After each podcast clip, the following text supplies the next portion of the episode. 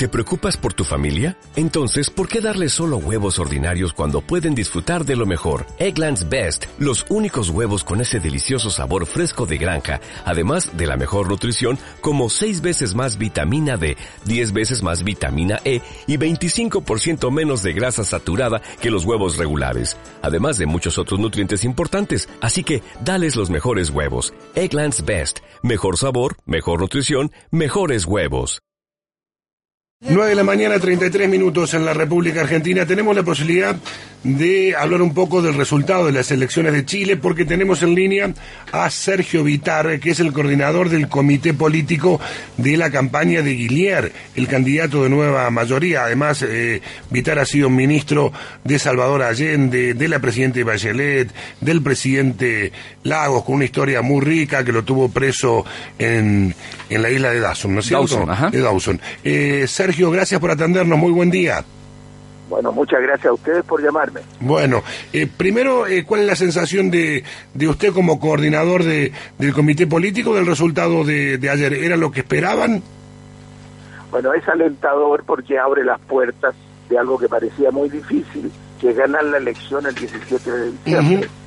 Eh, muestra una, una posición de Piñera más débil de lo que ellos decían y que las encuestas señalaban, y, pero también muestra una cierta dispersión por el lado de la centroizquierda.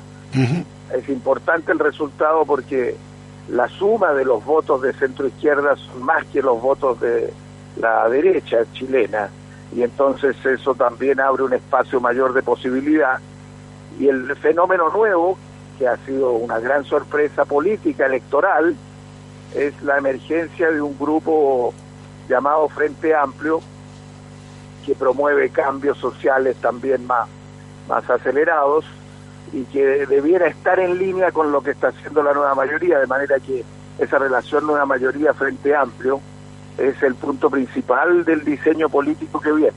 Y si bien 2 más 2 eh, nunca es 4 en política, pero digo, si más o menos eh, entre lo que sacaron ustedes y lo que sacó ese Frente Amplio, ¿a, a qué número calcula que se podrían aproximar?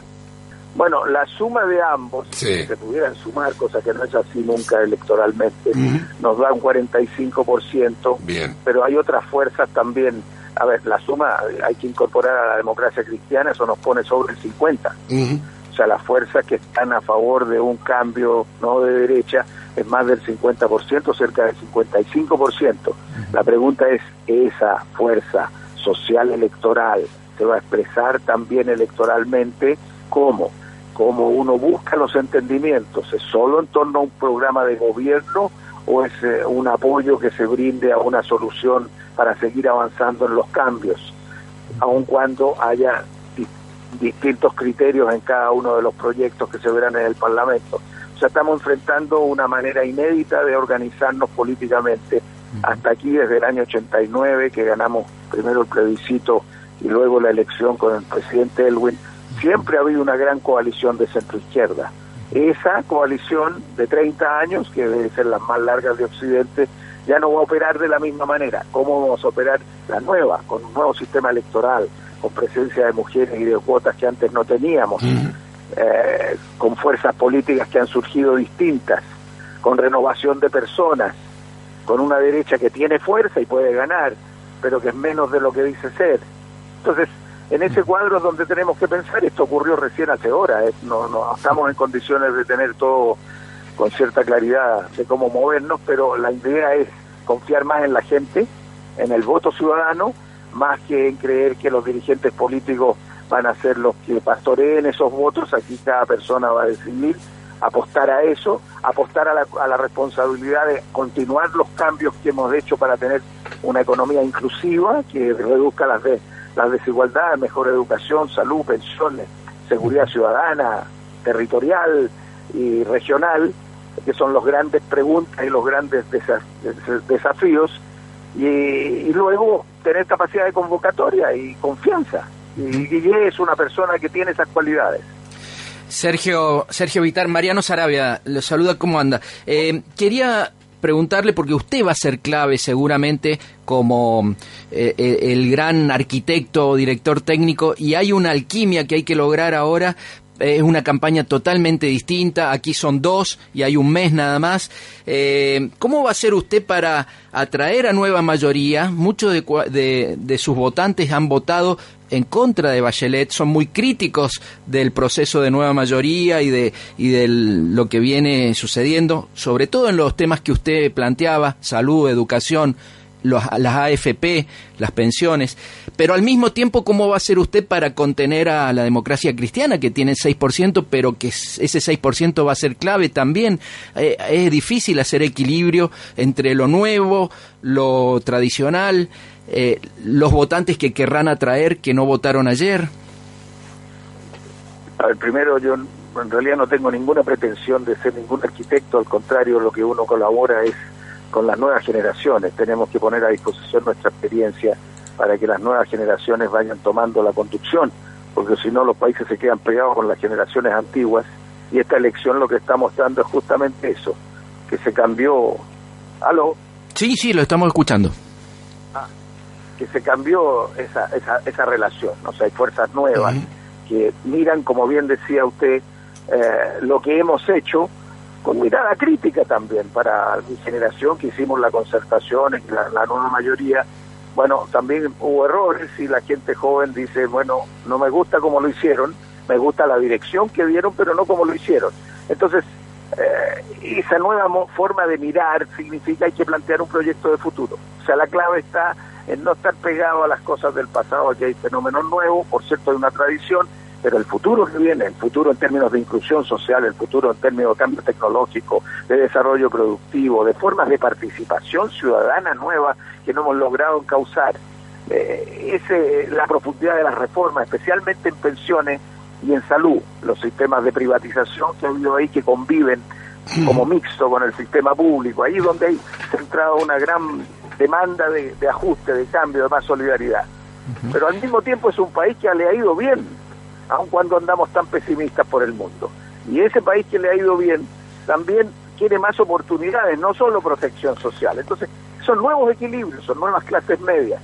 Y eso hay que escuchar bien y hay que conducir sin pretensión de tener una respuesta única, sino ser capaces de incluir en la diversidad y llamar a un gran entendimiento social que dé las opciones de cambio. Ahora, con la DC, para ir a la pregunta específica, sí ellos van a resolver seguramente hoy su, su, su, punto respecto de sumarse, que es lo que yo creo que va a ocurrir, para incorporarse a la, a la campaña actual, porque hemos sido siempre aliados desde hace 25 o 30 años.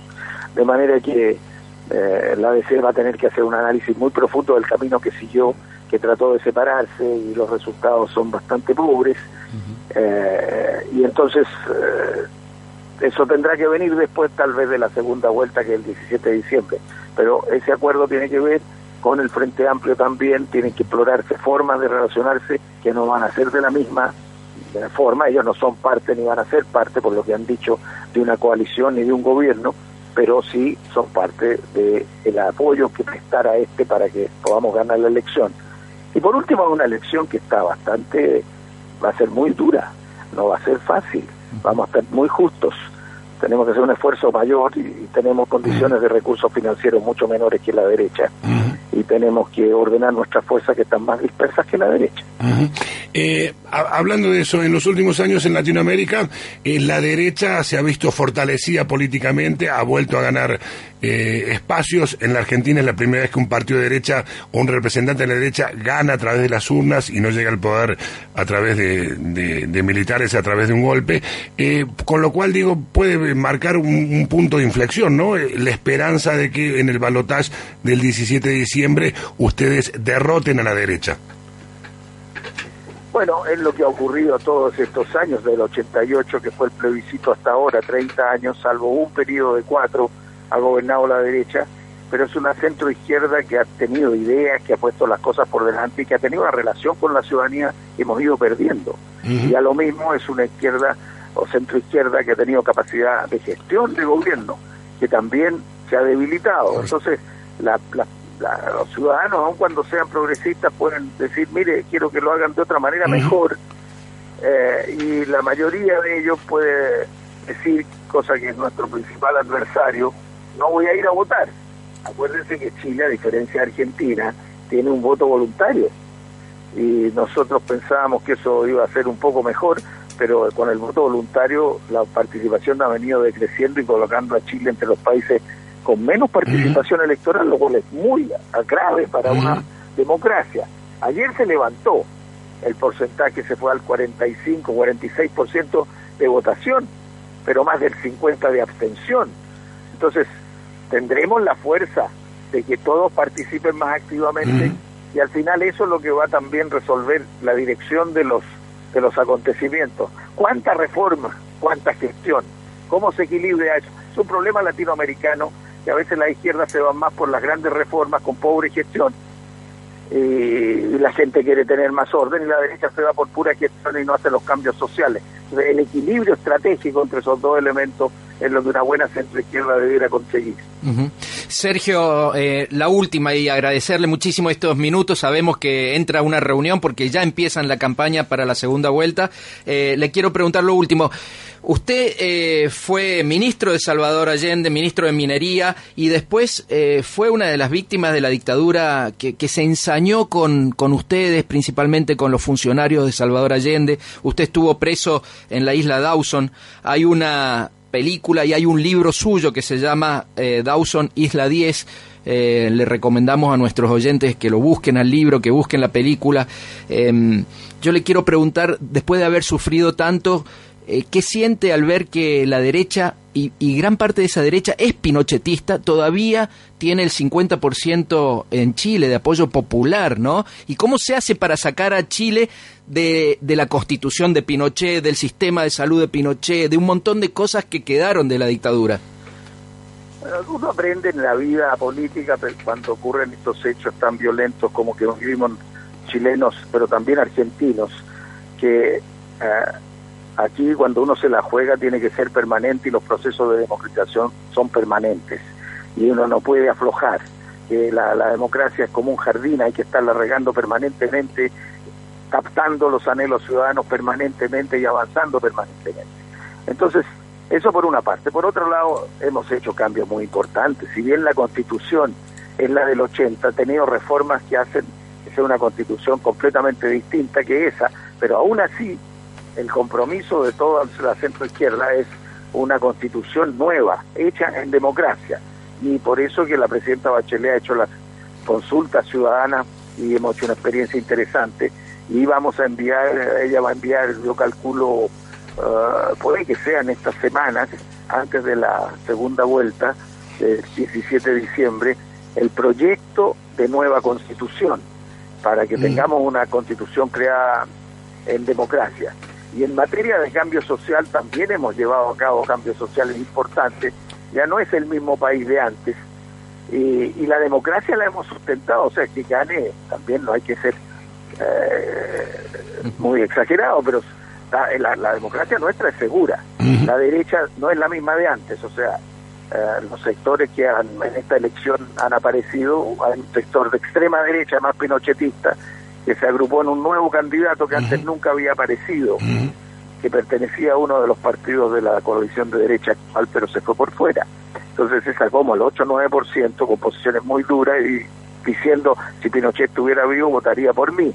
Entonces eh, hay una derecha más liberal también que se abre a otras formas de entendimiento. Y en, en, una democracia hay que evitar las polarizaciones y los y en ese sentido crear espacios de entendimiento nacional siempre va a ser una tarea política de primera importancia.